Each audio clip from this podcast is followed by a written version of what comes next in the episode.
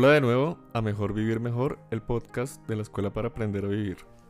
Hoy tenemos un tema que es el manejo de las emociones y para ello nos va a estar acompañando Olga Patricia Rojas. Ella es coach ejecutivo, va a estar en el programa con nosotros respondiéndonos algunas preguntas sobre este tema. Los acompañamos como siempre Inés Elvira Carvajalino Arevalo, directora de la Escuela para Aprender a Vivir, y yo, Eduardo Ortegón. Buenos días, Olga. Buenos días, Eduardo. Hola Inés, ¿cómo estás? Hola Eduardo, qué alegría este tema tan chévere del manejo de las emociones. Eh, hola a nuestros oyentes, espero que hayan pasado una semana muy agradable y que mm, este tema de las emociones siga contribuyendo a ilustrarlos más y más sobre este tema tan importante para el ser humano. Bueno, Olga, tú eres coach ejecutivo. Cuéntanos ¿Qué es, ser coach ejecutivo? Sí. bueno, Inés Elvira, buenos días. Muchas gracias por la invitación. Hola a todos los que están escuchando. Mm, bueno, les cuento que es coaching. Es una metodología que a través de la conversación y de las preguntas poderosas que llamamos o las preguntas profundas van guiando a la persona que recita esta técnica a encontrar su respuesta. Entonces, como coach, eh, yo me preparé en esta metodología mediante técnicas, herramientas y bueno, todo esto que es necesario para la guía oportuna, la guía mm, excelente que cada ser necesita. Pero ejecutivo, ¿eso es de ah, alguna rama especial? Sí, ejecutivo porque va enfocado a desarrollar las competencias laborales y profesionales. muy interesante. Va enfocado hacia directores, gerentes, líderes pues que manejan equipos de trabajo. Entonces, las organizaciones hoy en día están muy enfocadas en hacer este tipo de acompañamientos para sus colaboradores. muy interesante. Olguita, ¿qué es una emoción? Bueno, pues eh, la emoción es aquella reacción que tenemos los seres humanos ante una situación, ante un estímulo, ya sea interno o externo. ¿A qué me refiero? Pues externo es cuando yo escucho, veo o siento algo que viene del exterior. Interno es cuando estoy preocupada, algún pensamiento o algún recuerdo. Entonces la emoción que se da en ese momento es la reacción. Ok, o sea, es el, como el resultado de un estímulo. Exacto. ¿Y dónde se originan las emociones? Bueno, nosotros tenemos el sistema límbico que no tiene como una ubicación específica o un punto específico a nivel físico del cerebro, sino es más bien una red de neuronas que se extienden pues, a través del cerebro y obviamente esto va a afectar o a, mm, vincularse con otros eh, órganos pues, del cuerpo. Sobre todo el sistema digestivo es uno de los que más recibe estos, estos impulsos, el corazón y los pulmones pero pues en sí todo el, todo el cuerpo recibe estos estímulos. Entonces decimos que las emociones se originan en el sistema límbico y parte de este sistema son las amígdalas cerebrales. Tenemos una amígdala cerebral en cada hemisferio del cerebro y esas son las responsables de cómo reaccionamos, o sea, las responsables de las emociones. O sea, en las amígdalas cerebrales, es donde se nos detona, digamos, la tristeza, la alegría. El enfado, exacto. O sea, las amígdalas son las que controlan las emociones. Olguita, ¿es correcto hablar entonces de un cerebro emocional? Al contrario, como es una red del sistema límbico, entonces está interrelacionado además con nuestra mente. Entonces, como está o sea, como cubriendo toda la estructura, no podemos apartar las emociones de la parte racional. Y eso es bastante ah, importante. Porque tendemos a decir el cerebro emocional o el cerebro racional. Resulta que estos son...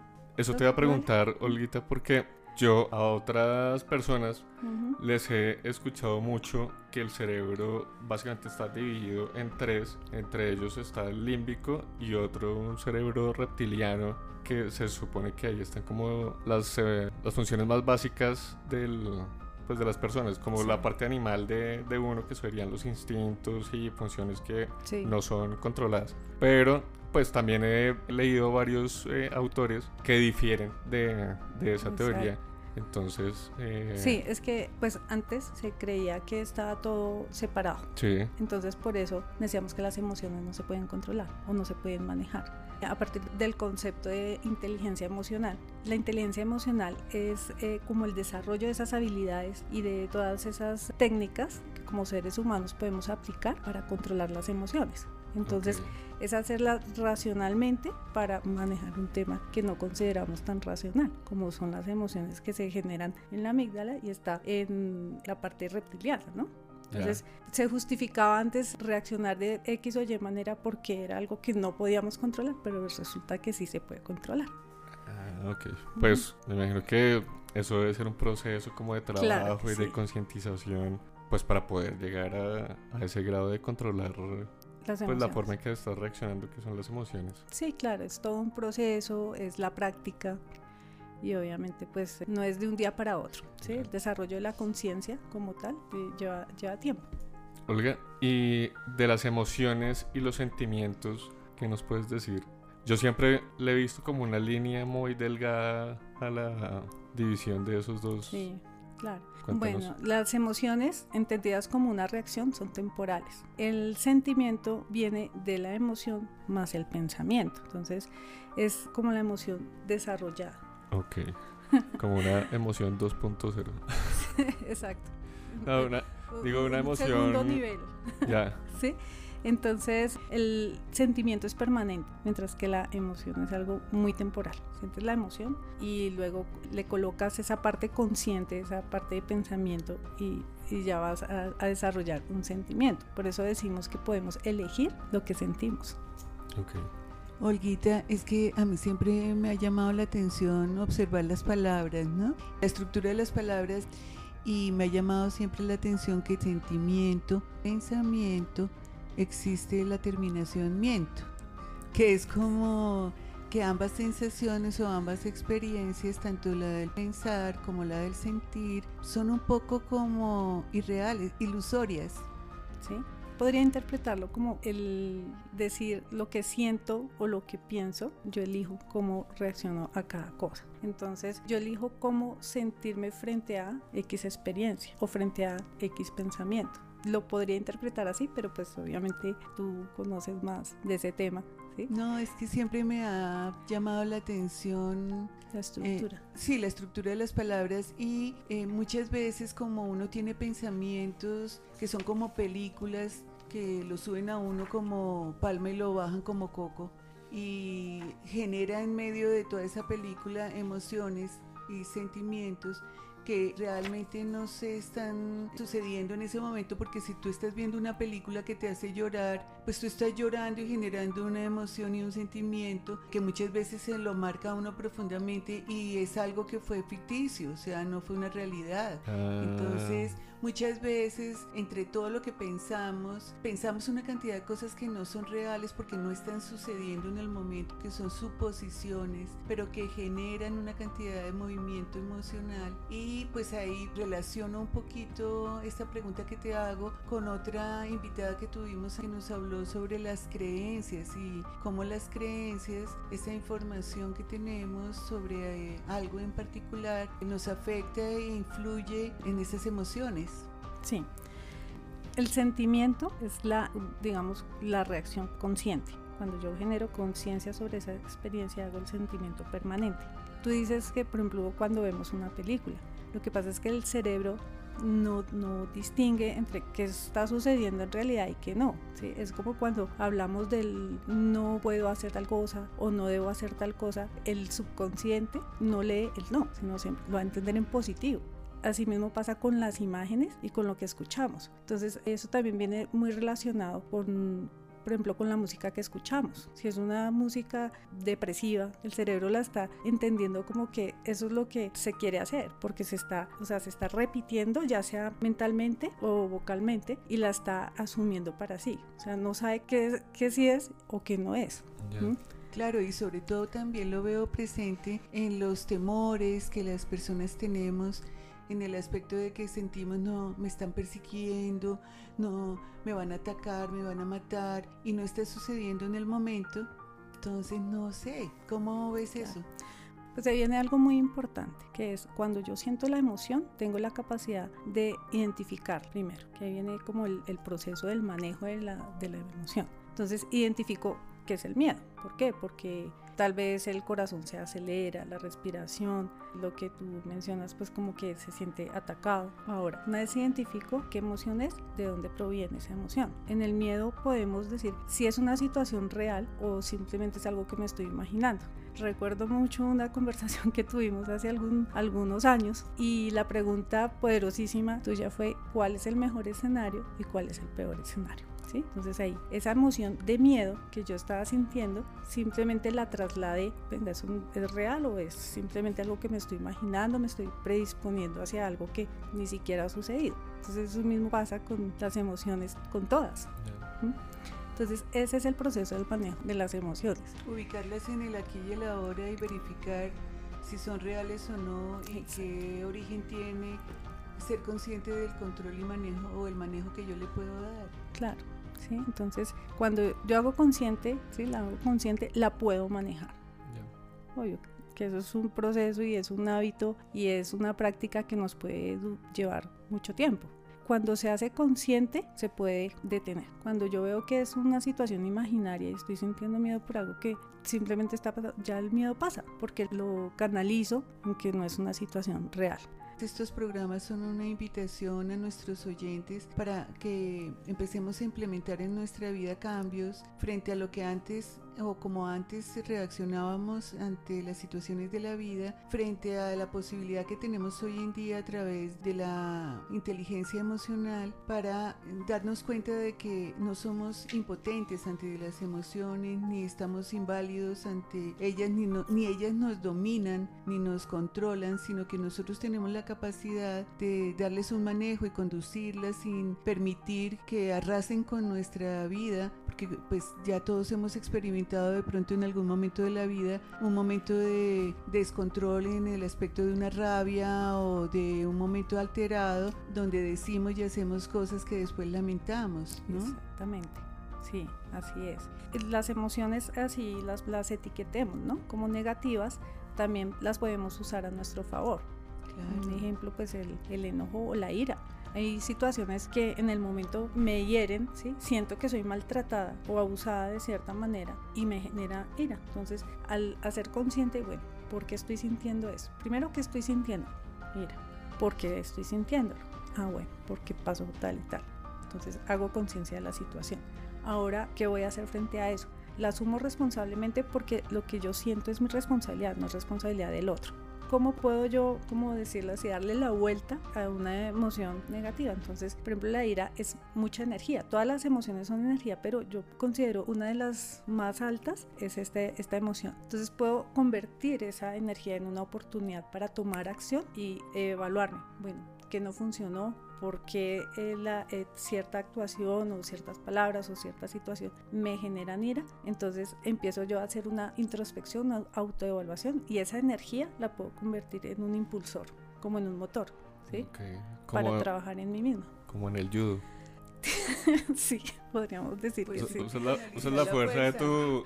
No, usas la fuerza de tu oponente para generar como una, una situación positiva. Exacto. Pero resulta pues que esta fuerza no es de, de la otra persona, sino está dentro de mí. Sí, digamos que es la, la emoción que viene te, claro. te, te, ataca.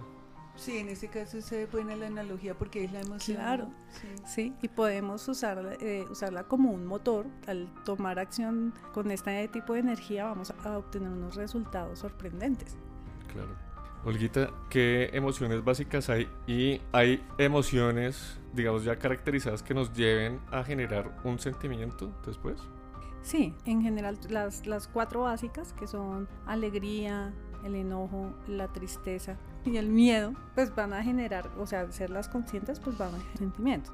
El enojo podríamos decir la ira, llegar a, esa ira, la furia, ira y todo eso tremendo. Sí, Sí, hay eh, un tema que es la rueda de las emociones. ¿sí? Entonces tenemos estas básicas y por ejemplo el enojo, o sea, al, irlo haciendo consciente, me hace sentir que ahí viene el tema de los sentimientos. ¿sí?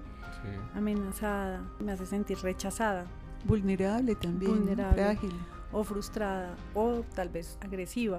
Mm. Entonces cada una tiene como, como que esas se, se van desprendiendo rápido. También cómo decido yo estar frente a esa emoción. Por ejemplo, la tristeza. Yo puedo decir frente a un estado emocional de tristeza, por ejemplo, sentirme deprimida. ¿sí? Y ya le voy a, eh, o sea, a conciencia, pero de una manera negativa y me tiro a la depresión. ¿sí? Le das libre cuerda a la tristeza, de manera que te lleve a donde sea.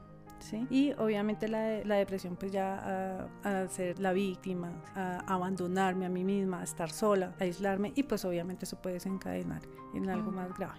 No, y perder el sentido de vida. Pero fíjate que yo observo en estas emociones que si a todas se les da cuerda, lo pueden llevar a uno extremos. Ser conscientes cada vez más de nosotros mismos para decidir a través de esa elección de la que tú hablas, hasta qué punto permito que esa emoción fluya.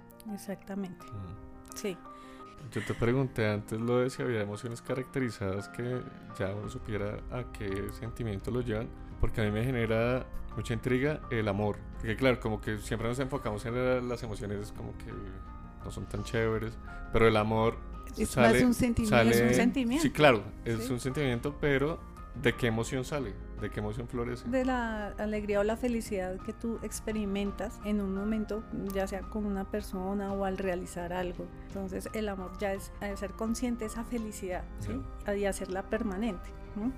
Yo haciéndole aquí una cuña al creador, Sí. Diría que el amor es como esa esencia divina que proviene de Dios y que quedó plantadita una semilla en cada creación y en nosotros como seres humanos está presente siempre ese amor y cuando se activa es como echarle agüita a esa semilla a través de, de los buenos actos, de las buenas acciones, de las buenas palabras que recibimos y que damos, va como germinando y floreciendo, ¿no?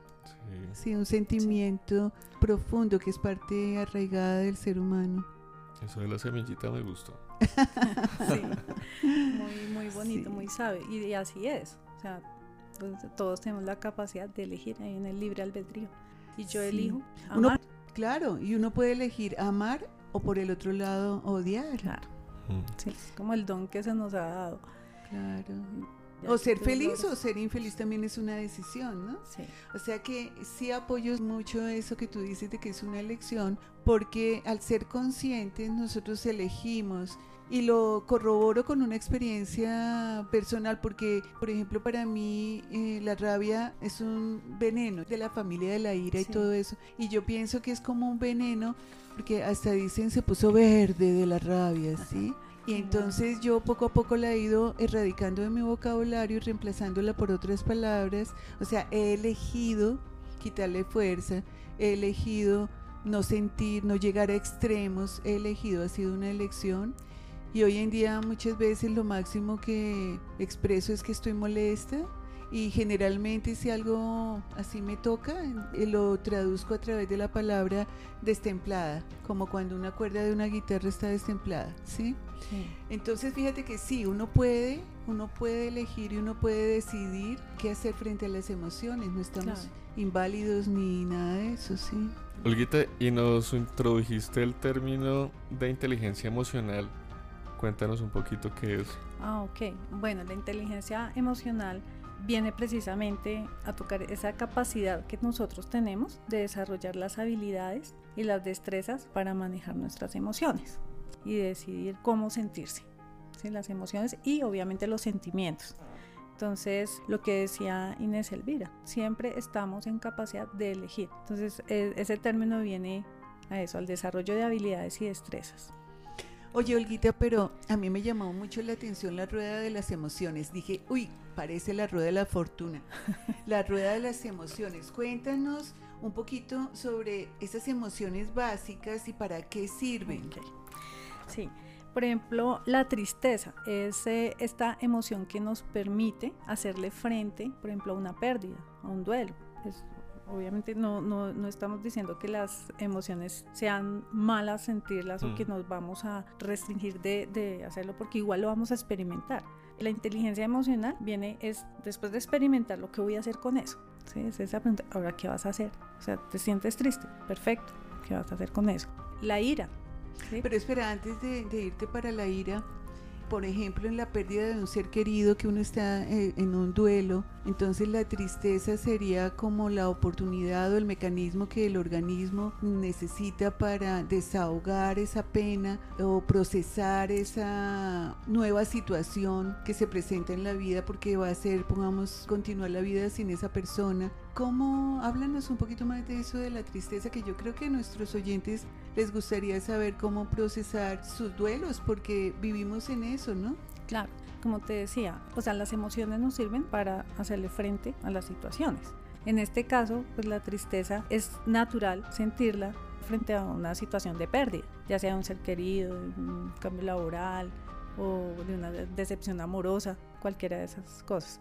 Pero podemos canalizar esa tristeza, nos permitimos sentirla, experimentarla y luego ya elegimos si nos quedamos ahí y vamos al siguiente paso que es la depresión o simplemente ya lo acepto, reconozco que la tristeza se origina en esa pérdida y empiezo responsablemente a tomar decisiones frente a esa situación.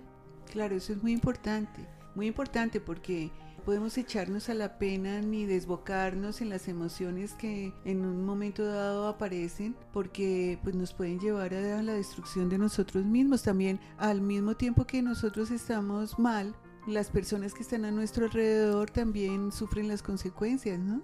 Sí. y entonces eh, acaba uno teniendo más problemas del que tenía inicialmente Claro que sí. cuéntanos un poquito sobre la ira La ira pues me va a generar esa capacidad de reacción, de moverme de un estado X a un estado Y y reaccionar frente a una situación que me está afectando o me está haciendo daño. Ya sea, por ejemplo, un- una mala palabra que reciba. Eso me ofende y me está haciendo daño.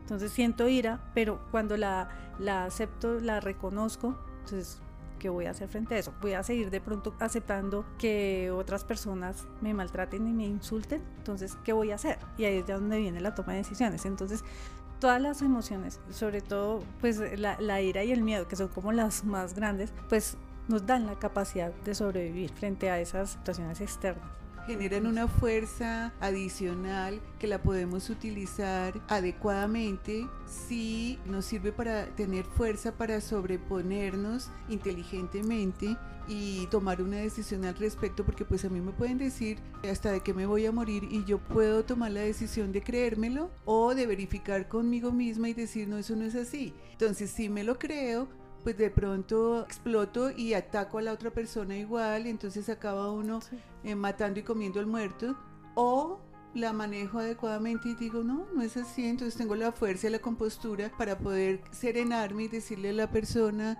pues si eso es lo que tú piensas, es tu decisión. Sí, ya el, el balón está En el otro En lado. el otro lado. Sí, lo, que, lo, lo que se dice ¿no? frecuentemente. Sí. Es cuando yo tomo la responsabilidad de lo que yo siento, pero también le dejo la responsabilidad al otro de sus acciones. No las Claro. tomo para mí. Por ejemplo, en el caso de las palabras o ya el maltrato, cosas de esas. ¿sí? Entonces las emociones son esos, esos regalos, vamos a ver como esos regalos para sobrevivir, para tener energía, para afrontar las situaciones difíciles y complicadas y poder seguir y avanzar. Bueno, y, a- y ahora se me viene a la mente, pongamos, la, la gente vive hablando sobre las injusticias. Todas las injusticias que sufren, que no le dieron el ascenso que pidió, no le subieron el sueldo, lo maltrataron, le hicieron esto y aquello. Y eso les genera ira, Sí. furia, también tristeza, o sea, también a veces se, se van por el lado de la tristeza. En ese caso, eh, que son Bueno. el detonador de esas emociones, entre comillas, ¿no? Sí, pues ahí viene el aplicar el, el método. A veces la, persona por sí sola no va a hacerse como ese autoanálisis. Nosotros pues que ayudamos y, y apoyamos a otras personas que lo puedan hacer. Entonces, bueno, ¿qué es lo que te está haciendo sentir así? Entonces va a empezar con la queja. Por esto, por esto, por esto, por esto. Ok, vamos a coger una por una. ¿sí? Por ejemplo, un ascenso. Cuéntame, ¿por qué crees tú que mereces ese ascenso? Ahora, ¿por qué piensas que no lo, no lo tienes? Y entonces empezar a generar esa conciencia a través de ese método de conversación del que les hablaba, para que encuentre esas respuestas. Y probablemente la persona va a llegar ella misma a darse cuenta de qué es lo que está haciendo que funcione o no funcione, de cómo está actuando en su vida y cómo está jugando en su vida que le permite llegar o no llegar a tener un resultado. Y yo creo que es un proceso como todo en la vida porque estamos tan acostumbrados por la cultura y por todo a culpar a los demás de lo que nos pasa y a responsabilizarlos, ¿no? Cuando en realidad los únicos responsables somos nosotros mismos. Exactamente, nosotros somos creadores de nuestras propias situaciones y de nuestra propia vida. Y una parte de esa creación va en cómo manejo mis emociones. Claro. Eso va muy de la mano con un programa anterior que nosotros hicimos, no sé Eduardo si fue en el de la importancia de las emociones donde hablábamos de que eh, las emociones eran energía y pues no eran ni buena ni mala, sino simplemente era energía y dependía de nosotros en qué se convertían y hacíamos una analogía con el fuego. ¿Sí? ¿Te acuerdas? Sí, sí, sí. Y entonces decíamos que pues el, el, fuego en sí no es bueno ni malo, si, si lo usamos adecuadamente nos sirve para alumbrar, para cocinar, para mover algo. Y si lo usamos inadecuadamente pues destruye, quema, hiere, mata, ¿sí? Exacto. Pues a mí me parece fabuloso de hoy haber descubierto, por lo menos yo, que las emociones son un don con el que venimos, es un regalo con el que venimos, está incorporado en el paquete que sirve para, pues, o sea, tiene una funcionalidad y depende de nosotros, pues, si las enfocamos y nos dejamos llevar hacia una parte que nos haga mal o si no, pero ese, eso es clave hoy para mí, o sea, son un don. Sí, yo, yo tampoco lo tenía así de consciente, en el aspecto como de que venimos con una un plus, una carguita adicional de energía para esos momentos que, que, se nos presentan, ¿no? Sí, eso está buenísimo, por lo menos para mí, verlo así me parece súper bueno. Sí, sí, Porque uno dice, sí, emociones, pero uno lo ve como que, no sé... Es... Negativo, como que no te sirve para la vida, o que es un lastre. Puede ser un lastre o... Una debilidad. Pero no lo, o sea no está como interiorizado que es que eso viene contigo y sirve para algo. o sea, sirve para algo. Imagínate, ahora va, ¿cómo, ¿cómo vas a hacer de ahora en adelante siempre? Sí, ya empiezas con ese autoanálisis. Claro. Tomar más conciencia. Estaría como profundizar un poquito en el tema de, de, la alegría, la felicidad, pero es que bueno, ¿quién no quiere, quién le quiere huir a la, a la alegría? O sea, yo pienso que nadie. Aunque sí, lo que tú decías algo muy interesante, que no se pueden llegar a extremos, porque aunque la alegría y la felicidad me empodera, me da herramientas, eso, quisiera siempre sentirme así, también puede llegar a generar un tema de orgullo, de, ¿sí? O de euforia extrema que, que, te hace perder el, sentido de realidad. O poder decidir de una manera pues objetiva. objetiva. Sí, claro. Entonces, como que eh, todo debe ser muy equilibrado. Y ese es el objetivo que todos tenemos, ¿no? Encontrar el equilibrio para precisamente poder apreciar y disfrutar lo que tenemos y pues sentirnos en plenitud. Así es. Olguita, y bueno, una vez que ya, pues con la información que nos has dado, ya sabemos de las emociones que son, ahora, ¿qué manejo se le debería dar? En cuanto a, digamos, el, manejo, pues además del proceso que ya hemos eh, mencionado, pues que es el reconocer, aceptar, o sea, reconocer, identificar, aceptar, responsabilizarme de lo que estoy sintiendo y del por qué lo estoy sintiendo, y luego, luego sí tomar acción para o darle la vuelta o como qué va a hacer con esto, ¿sí? También hay unos tips, por llamarlo así, y está la meditación que nos permite obviamente separarnos de todo esto y poder tener ese como esa conexión divina. aquietar un poco el cuerpo, aquietar, la mente, y poder hacer esa conexión, sí. Que nos va a permitir ser más perspicaces y más rápidos en todo este proceso. Está también el manejo de la respiración, ¿sí? Cuando, por ejemplo, en la ira, eh, muchas veces respire y cálmese. Pero sí, o sea, respirar, ¿sí? Respirar contar hasta 10, soltar. Hasta un vasito con agua sirve. Un vasito con agua. Yo hace unos meses tuve una situación compleja y estaba con miedo, con angustia, o sea, y sentía el miedo aquí, en la boca del estómago. Dije, no me puedo dejar llevar de esto porque tampoco me permitía ver claramente cuál era el plan de acción a seguir para dar solución. Entonces es, respire 10 veces tranquilo y cuando exhale, suéltese miedo. Sí, ese soltar, el soltar, ¿no? Sí, tiene algo mágico. Sí. Al fin y al cabo, el, soplo, el soplo de vida es ¿sí? Tiene algo mágico porque respiro, me lleno de energía, de empoderamiento y suelto y con ese soltar Mm. suelto el miedo Sí. y sí, me funcionó. Sí, sí, me funcionó perfecto, entonces yo creo que eso es algo funciona, Sí. la respiración funciona. Sí, sí, la- la- el manejo de la respiración y obviamente la meditación, el tener esas conversaciones responsables. Si yo puedo desarrollar un nivel de conciencia que pueda verme a mí misma y decir, ¿por qué eres así? Sí, sí, Sí, ¿qué pasa? Sería lo ideal. ¿Qué Sí. está, qué está sucediendo? ¿Qué, Claro. ¿Por qué te espichan los botones ciertas situaciones, ciertas personas? ¿Sí? Porque todo está aquí adentro. Y si de pronto no veo que no, definitivamente no avanzo en el proceso, pues busco, busco ayuda, Claro. ¿sí? Busco ese apoyo. Mm.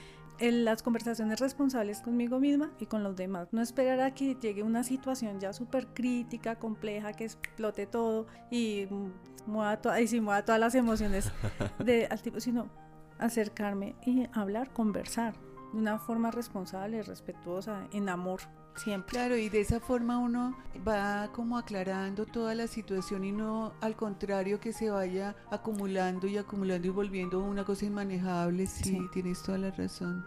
No acumular, no acumular, súper importante, hablar siempre de lo que siento, de eh, cómo me siento. Por ejemplo, mm, yo me siento de tal forma cuando tú haces tal otra, pero es yo me siento. ¿Sí? No es tú me haces sentir, no, porque es que al fin y al Mm. cabo el que elige cómo se siente, pues es cada uno. Dar a conocer lo que quiero, las expectativas que tengo, o sea, todo eso es tan importante. Por ejemplo, en una relación de pareja, muchas veces, ay, pero es que no hace tal cosa y no hace, y entonces nos empezamos a llenar y acumular. Venga, pero en algún momento se sentó y le dijo qué esperaba de la relación, qué le gustaba, Que quería. qué quería. que no somos adivinos Exacto. ni telépatas. Sí. entonces ese tip es súper importante, hablar antes de que se genere toda la situación que desencadena de todo. la importancia de cuando hablamos de eliminar de nuestras conversaciones el me. Porque es que cuando yo digo no me comprende, no me llama, no me No me responde. estamos enfocándolo subjetivamente. Claro. Pero cuando yo elimino ese me y digo no llama, no responde, es como más objetivo. Claro. Es importante que poco a poco tomemos conciencia de desligarnos de todo haciéndolo personal cuando en realidad pues las personas actúan no necesariamente en relación a nosotros, ¿no? Sino que hacen cosas, dejan de hacer cosas, pero no necesariamente para hacerme daño ni para nada de eso, sino porque Claro. así somos los seres O humanos. sea, es tan grande el ego. Que pensamos que todo lo que hacen los que están a mi, a mi alrededor es en función mía. Tiene que ver con nosotros. sí. Sí, Sí. y no, Pues no. simplemente son sus acciones, son sus elecciones de vida. Pienso que ha sido muy importante este aporte para tomar conciencia. De en adelante será diferente la forma en que nos vamos a ver a nosotros mismos en una reacción. Nos vamos a detener, lo vamos a pensar. Olguita, pues muchas gracias. Sí, de verdad, gracias. A ustedes. me gustó mucho gracias. la entrevista de hoy. Me quedo ¡Feliz! profundamente agradecido con, con el regalo que nos diste hoy. El término de don para las emociones me parece fenomenal. Entonces ya saben, todos tenemos un don, usémoslo responsablemente y vamos a ser más felices y a vivir mejor. Muchas gracias a todos ustedes por escucharnos, eh, por estar ahí acompañándonos. Nos escuchamos dentro de ocho días aquí en Mejor Vivir Mejor, el podcast de la Escuela para Aprender a Vivir. Sí, muchas gracias. ¿Tú No, a decir ustedes algo? muchas gracias. La verdad que es una oportunidad muy bonita de llevar lo, lo poco o lo grande que la vida nos ha enseñado. Claro, yo soy siempre de la idea de que lo que uno tiene, si no lo comparte, pierde valor, que se hace valioso en el momento que lo compartimos con los demás. Así es que nuevamente una gran invitación a todos nuestros oyentes para que si tienen algo que saben, que quieren compartir, nos cuenten porque estarán siempre muy bienvenidos y no necesariamente tienen que estar en Bogotá. Nosotros con las personas de fuera de la ciudad y de fuera del país hacemos las entrevistas por Skype o por algún otro método, de manera que anímense y como dice Eduardo, nos escuchamos la próxima semana. Y mientras tanto, va un abrazo grande, grande del Corazón. sí, es que los estoy aquí adoctrinando para que digan lo mismo. Un besito y feliz semana. Un abrazo. Chao, chao. Chao.